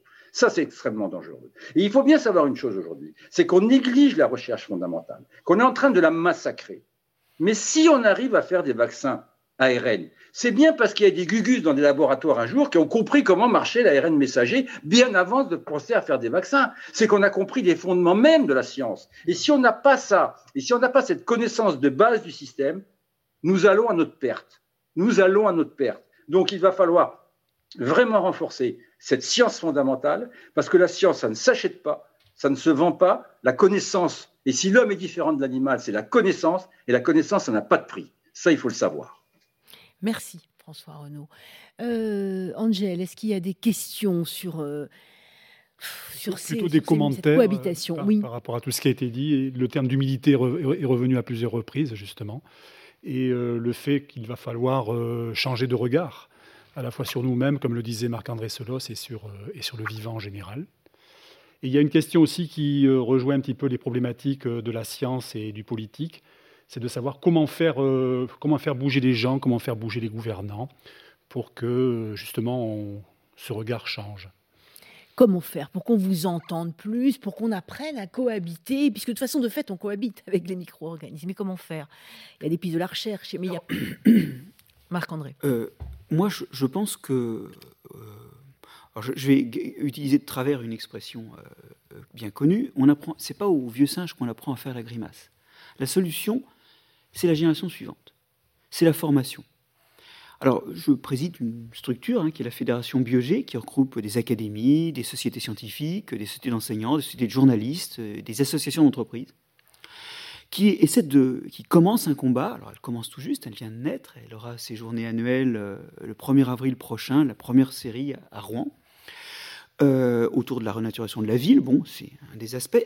Elle milite pour remettre les sciences du vivant, de l'environnement et de la terre au service du citoyen et dans une interdisciplinarité. Attention, c'est pas on va vous sauver. C'est de dire, c'est un des outils, et cet outil, bah, vous savez que c'est le pain, le vin et le fromage. Il y a un moment, s'il n'y a plus de vin, bah, il faut ouvrir une bouteille parce qu'il reste du fromage et du bon. C'est la question de l'équilibre entre le pain, le vin et le fromage. aujourd'hui, eh bien, euh, on a eu une réforme du bac, par exemple, où les, sciences de la vie et de la terre ont disparu de la première et de la terminale, alors même qu'on euh, on avait crié au ministre attention, attention, c'est important, il faut au contraire non seulement en avoir un petit peu plus, mais surtout aussi avoir des programmes qui sont interfacés entre disciplines et qui abordent la sexualité ou le développement durable à cheval sur plusieurs disciplines chaque année. Bon. Euh, aujourd'hui, on, est encore dans cette stratégie qui aussi, ça tourner le dos à ce qu'on sait. Ça s'appelle l'acrasie, ça. Hein ça a un nom. Nous sommes acrasiques. Voilà. L'acrasie, c'est juste faire le contraire de ce qu'on sait qu'il faudrait faire. Et aujourd'hui, euh, on n'a pas assez de formation à ces objets pour préparer la jeunesse. Mais la solution positive, elle est là.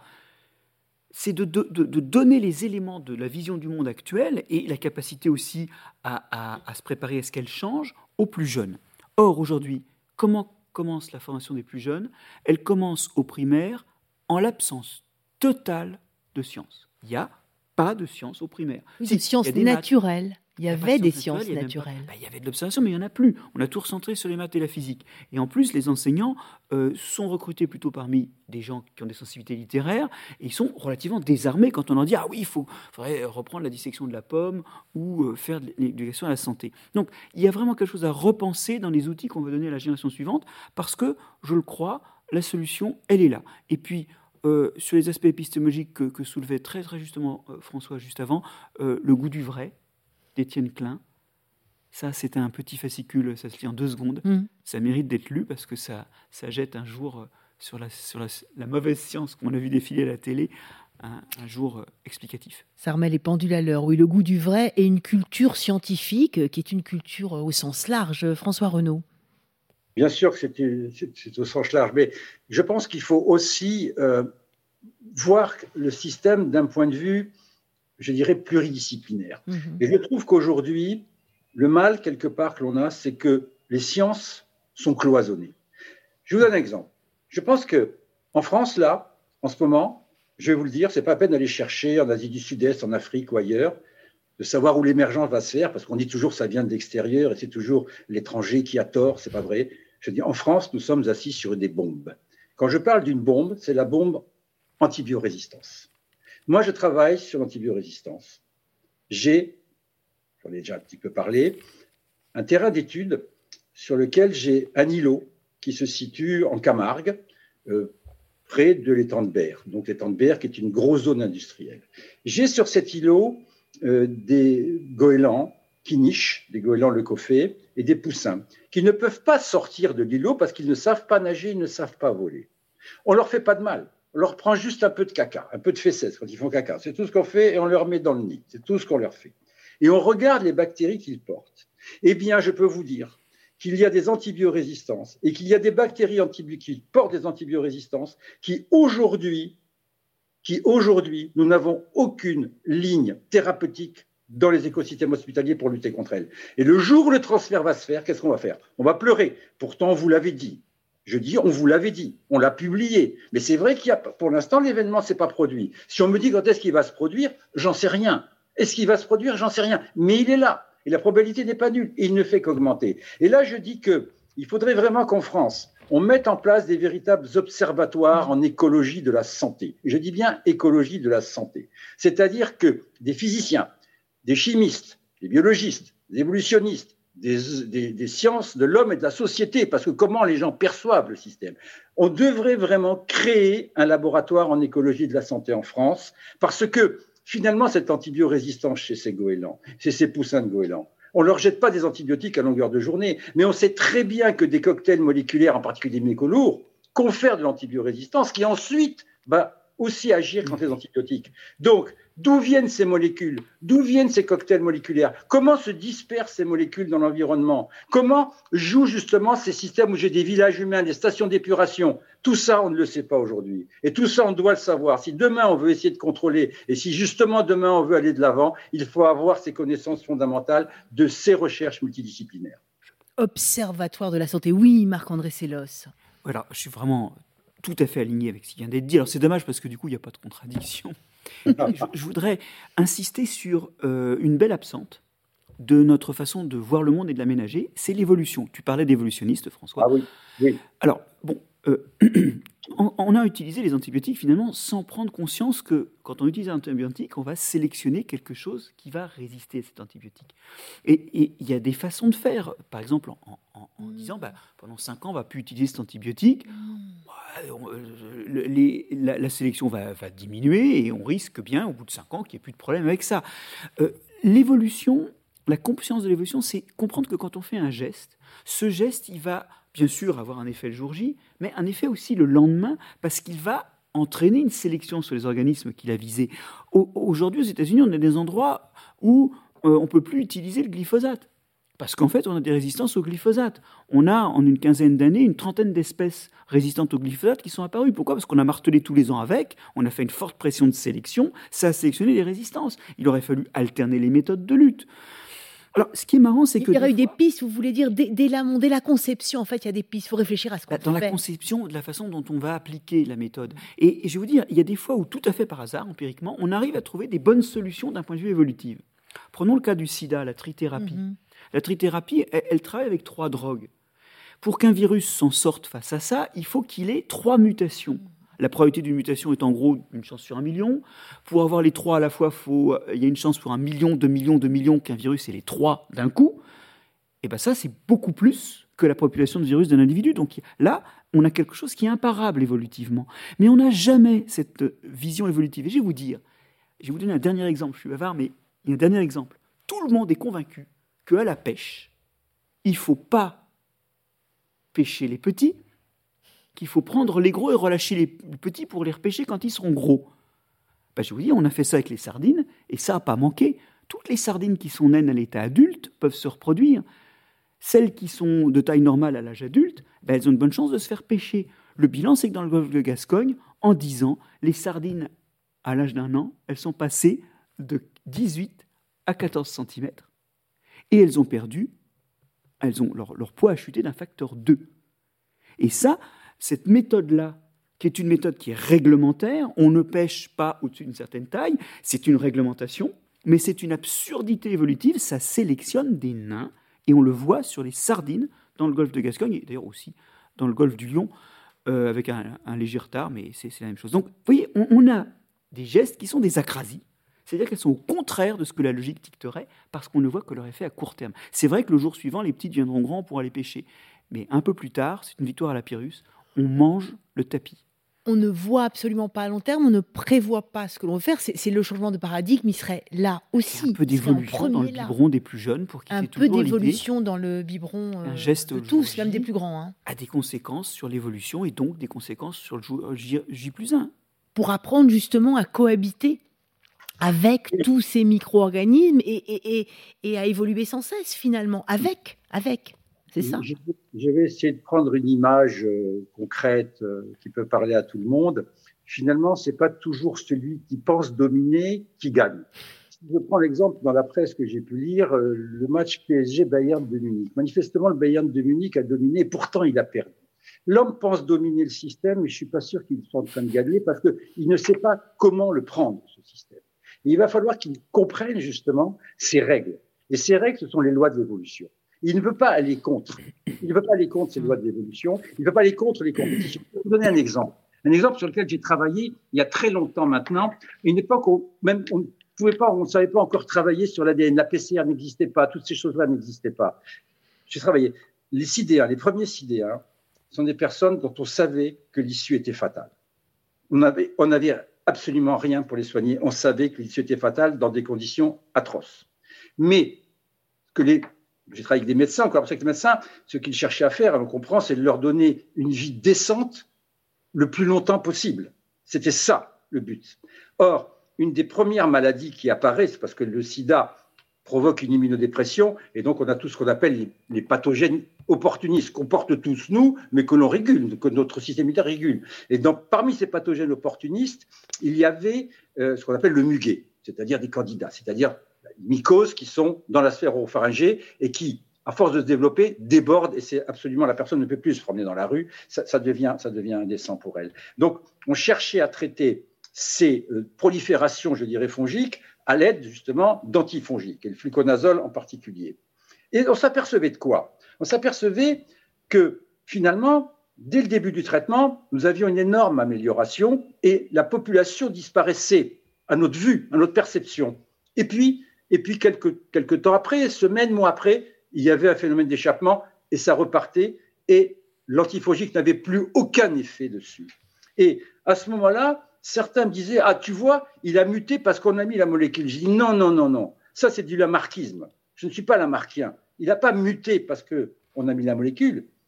Il était présent, on ne pouvait pas le détecter, et en éliminant les autres, on lui a fait un boulevard. Mmh. Or, pour démontrer cela, alors qu'au départ, qu'est-ce qu'on faisait? On prenait un écouvillon qu'on cultivait et on regardait le génotype de euh, ce champignon qu'on avait prélevé. J'ai dit, on va essayer de faire quelque chose. Bien sûr que ça a été très lourd, plus lourd pour le, personnel soignant qui nous a aidés, et merci aux infirmières dans ces cas-là, qui ont fait en fait des rinçages buccaux, fait faire des rinçages buccaux aux patients. Et là, on a eu plusieurs universités. Eh bien, j'ai pu démontrer, nous avons pu démontrer qu'on avait jusqu'à 10 à 12 génotypes différents qui cohabitaient dans la sphère oropharyngée, que certains dominaient à un moment donné, mais que dès que le système changeait, c'est-à-dire que dès que nous perturbions avec l'antifongique, ça faisait un boulevard aux résistants et on ne pouvait plus le sortir. Donc voilà ce qu'il faut comprendre. C'est ces choses-là qu'on doit comprendre, parce que ça aussi, ça fait partie des systèmes d'écologie, des sciences de l'écologie. Hein, on est bien d'accord, sciences de l'écologie et de l'évolution, et j'insiste sur le terme de science. Merci hein, pour, ces, pour ces sciences de l'écologie parce que c'est clair, parce qu'on le comprend maintenant. Comment faire pour, euh, j'ai envie de dire, l'accepter, s'en servir et puis, et, puis, euh, et puis faire avec tout ça Est-ce qu'il y a des questions en ce sens, euh, Angèle On arrivera oui, alors on a une question Où on rejoint les problèmes de, climatiques puisque un internaute nous demande on sait que la majorité de l'oxygène que nous respirons est produit par des microbes des océans. Quelles sont les solutions à la problématique climat que pourraient nous apporter les microbes? Qui pourrait répondre euh Je pense que Marc-André est plus à même, là, il connaît bien mieux oui, alors, bon, moi je ne suis pas un spécialiste du climat. Mhm. Ce que je sais, c'est que le climat, il est réglé par des microbes. Hein. Il faut savoir que l'effet de serre, hein, euh, dont on a un petit peu trop en ce moment, euh, parce qu'on a trop de gaz à effet de serre, de toute façon, il y a toujours eu des gaz à effet de serre, et, et c'est leur présence qui fait que la température du globe est ce qu'elle est? Sans ces gaz à effet de serre, la température serait de, de l'ordre de moins 18, et on pense même qu'avec la prise en glace des océans, euh, la réverbération de la lumière solaire ferait qu'on passerait à moins 50 degrés. Donc l'effet de serre, c'est l'exemple de la nature. C'est-à-dire c'est ni bon ni mauvais. La question, c'est la quantité. C'est ça, c'est l'équilibre, enfin, ou une sorte de, déséquilibre, d'équilibre euh, géré. Et qui fait l'effet de serre? Ben, Alors évidemment, il y a la production de CO2 quand on brûle des combustibles fossiles, mais quand même essentiellement, et c'est d'ailleurs une des, une des causes de l'effet de serre par l'homme aussi, il y a tout un tas de microbes. Vous mettez dans un sol de l'eau pour l'irriguer et des engrais azotés. Qu'est-ce qui se passe? Ben, Il n'y a, plus d'oxygène. Les microbes, ils étouffent. Et il y en a qui réussissent en utilisant à la place de l'oxygène soit le CO2 et ça donne du méthane, soit le nitrate et ça donne des protoxydes d'azote, enfin du protoxyde d'azote et d'autres oxydes d'azote, et tout ça, méthane et protoxyde d'azote, c'est de l'effet de serre. Aujourd'hui, notre agriculture, avec les engrais et l'irrigation, elle est, et alors plus encore la riziculture inondée, elle est productrice de gaz à effet de serre. Il se produit d'ailleurs la même chose, ce manque d'oxygène et la présence de microbes qui font de l'effet de serre, il se produit la même chose dans le tube digestif des bovins. Donc ça veut dire qu'il n'y a, pas que le fait de brûler les combustibles fossiles qui fait de l'effet de serre. Il y a le fait d'amplifier une agriculture où il y a beaucoup de bovins, ou d'amplifier l'irrigation, ou la riziculture inondée. Ça ne veut pas dire que ce sont des mauvaises solutions. Ça veut dire que c'est des solutions euh, qu'il faut utiliser parcimonieusement. Et on sait très bien que les bovins, selon la façon dont on les nourrit, ils ne font pas autant de gaz. Disons-le tout nettement, ils ne rotent, parce que ça ressort par la bouche, hein, ils ne rotent pas autant. Bon, voilà. Et donc, il y a aujourd'hui des façons, effectivement, de euh, gérer mieux les écosystèmes qui sont en fait, à mot couvert, des façons de gérer mieux les, microbes qui s'y trouvent. Et hum, il y a des formes nouvelles d'agriculture à trouver. Je ne dis pas qu'elles existent. Hein. je ne dis pas qu'on pourra du jour au lendemain nourrir l'humanité avec une agriculture qui fait moins d'effets de serre. Mais clairement, l'agriculture, alors de mémoire, je crois que c'est 20% de, la de l'effet de serre produit par l'homme, hein, il y a des méthodes pour envisager, et il faut des recherches aussi pour envisager une agriculture euh, plus respectueuse euh, euh, finalement de notre climat. Et puis une dernière chose, hein, c'est que bon, on a tous les yeux tournés vers l'Amazonie, on fustige Bolsonaro, mais pendant ce temps-là, on laboure. Je vous ai dit tout à l'heure, la labour, c'est pas si bon parce que ça détruit les champignons, mais ça aère le sol. Quand vous mettez de l'oxygène dans le sol, il y a des tas d'organismes qui respirent et vous déstockez la matière organique qui est dans le sol. Nos sols agricoles ont perdu les estimations varient, mais entre, entre 40 et 70% de leur stock de matière organique. Et tout ça, c'est retourné le CO2 dans l'air.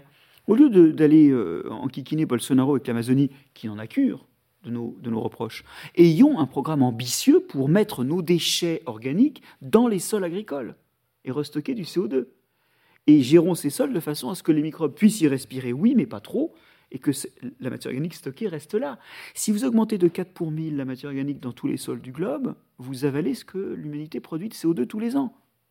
Donc, vous voyez qu'il y a, je reviens sur ce mot de belle endormie, il y a des solutions derrière tout ça. Et il y a notamment des solutions dans un meilleur pilotage des microbes par rapport au climat, c'est sûr. Il y a des solutions, mais il faut encore qu'on accepte faut qu'on vous écoute et puis qu'on s'y mette et puis qu'on y aille parce qu'on a quand même l'impression que même en pleine crise pandémique, environnementale, écologique, climatique, euh, euh, sociale, euh, économique et j'en passe, on a quand même tendance à repartir comme avant et c'est peut-être ce qu'on va faire, je n'en sais rien. Mais comment faire pour qu'on on en prenne conscience, on réalise, on, vous, on, comprenne et qu'on agisse? C'est à vous qu'il faut poser la question, mais je me la pose je, pense, j'en reviens à mon observatoire de la santé. C'est ça. L'observatoire de la santé, vous avez l'homme peut-être qui est en haut de la pyramide, mais l'important, c'est ce qu'on appelle la santé des écosystèmes. Or, qu'est-ce que c'est qu'un écosystème en bonne santé? Je crois qu'aujourd'hui, on n'est pas capable, parce qu'on n'a pas les données, on n'a pas les informations. Qu'est-ce que c'est qu'un écosystème en bonne santé? C'est cela. Qu'est-ce qui circule dedans? N'oublions pas qu'en France, quand même, pendant cet épisode de Covid, il y a quand même eu un drame économique. On a tué plusieurs centaines de milliers de volailles à cause de un virus de grippe aviaire mmh, mmh. qui les a décimés et qui a vraiment été un fléau pour les agriculteurs qui, justement, étaient dans ce périmètre d'agriculture-là. Mais imaginez que si ce virus en question était passé sur les hommes. Imaginez. Et qu'est-ce qu'on en sait? Comment le contrôler ça? On contrôlait rien du tout. Ça s'est pas produit. Tant mieux. C'est vrai qu'en santé vétérinaire, comme je dis des fois quand je discute avec mes collègues vétérinaires, c'est pas du tout la même chose qu'en santé humaine. Hein. En santé vétérinaire, vous avez un poulet qui tousse ou un canard qui tousse, on tue les mille qu'il y a autour. On peut pas faire ça en santé humaine, hein. ça c'est pas possible, hein, parce que là, ça ferait des ordres. Hein. Mais vous voyez ce que je veux dire? Mais avant d'en arriver à des extrêmes comme ça, essayons de travailler en amont. Et pourquoi pourquoi, je veux dire, ces écosystèmes-là, à un moment donné, génèrent la possibilité d'avoir ces émergences qui peuvent ensuite se répercuter sur l'homme. Et à un moment donné, je vais vous dire, en Allemagne, je ne sais plus si ça se fait, mais ça s'est fait il y a quelques années. Et en Allemagne, il se passait une chose, c'est que lorsqu'un agriculteur qui élevait des porcs arrivait à l'hôpital, il était mis en quarantaine. Pourquoi il était mis en quarantaine? Parce que dans l'écosystème hospitalier, il y avait vraiment des gens qui sont malades, donc ils sont en souffrance immunitaire. Or, le traitement des antibiotiques qui se faisait à cette époque-là, dans cette région-là euh, d'Europe, faisait que les, hospitaliers, les systèmes hospitaliers craignaient, et ils avaient raison, que ces personnes-là, saines, abritaient des bactéries très résistantes qu'ils avaient eues au contact des animaux qu'ils avaient eux-mêmes traités et qu'ils pouvaient ensuite les transmettre aux patients. C'est ça qui est terrible, mais c'est ça qu'il faut comprendre d'une façon générale. Et ça, c'est de l'acquisition de connaissances. Il faut mettre en place des systèmes que nous n'avons pas aujourd'hui et que l'on doit absolument développer si on veut aller plus loin. Et, oui. Et, ça, ça ne se fait pas sans les citoyens. Et donc j'en reviens à la nécessité de mieux former la jeunesse, de lui donner plus d'outils, et notamment les jeunes décideurs, les jeunes politiques, qui, sont d'une culture, euh, ils l'avouent eux-mêmes. Enfin, moi, je, travaille avec des parlementaires qui, m'ont des fois posé des questions assez étranges parce que j'ai réalisé que quand je faisais des cours, des, conférences à des classes de seconde, en fait, j'avais, il y avait, il y avait plus de, connaissances des objets dont je parlais en seconde qu'il n'y en avait dans l'Assemblée. Donc euh, on a besoin vraiment de, former mieux, parce qu'on ne fera pas sans les citoyens. Une fois de plus, euh, si jamais, et, François le dit très bien, on ne sait pas encore qu'est-ce que c'est qu'un écosystème en bonne santé, mais si un jour on dit, voilà, ça, ça ne peut pas marcher, ça, ça a plus de chances de marcher, il faut, si jamais c'est un peu plus cher, par exemple, que les gens ils aient envie d'acheter un truc plus cher. Euh, et, ça, on a un vrai problème avec ça. Il faut qu'il y ait une adhésion citoyenne. On l'a bien vu au moment de la vaccination. On ne peut pas vacciner des gens qui n'ont pas envie de se faire vacciner. Enfin, en Europe en tout cas. Bon, en Chine, c'est différent. Mais euh, donc, il faut vraiment une adhésion citoyenne. Et, donc, on a, c'est pas un truc de spécialiste, ce dont parle François. C'est un truc qui doit résonner dans les citoyens. Et, ça, ça reste vraiment, vraiment organisé, et, notamment dans, ceux des citoyens qui nous représentent et qui euh, sont censés prendre des décisions pour nous. Euh, euh, en connaissance de cause, ce qui sont foutus de faire, en fait. Oui, Je, rebondis pour finir sur ce que dit mm. Marc-André sur les citoyens, bien sûr, parce que je pense que les gens doivent prendre conscience de cela, et c'est extrêmement important, et que ça coûtera beaucoup moins cher que de mener justement des recherches en amont, des recherches fondamentales, qui permettront justement de pouvoir étouffer, de pouvoir éteindre l'incendie avant qu'il ne démarre, que regarder aujourd'hui la crise économique que crée justement cette pandémie. Eh bien, si on avait pu juguler ça dès le départ, on n'en serait pas dans cette situation aujourd'hui. Et si on y est, c'est parce qu'on manque de connaissances et qu'on ne développe pas ce champ scientifique thématique. Et ça, c'est une énorme erreur.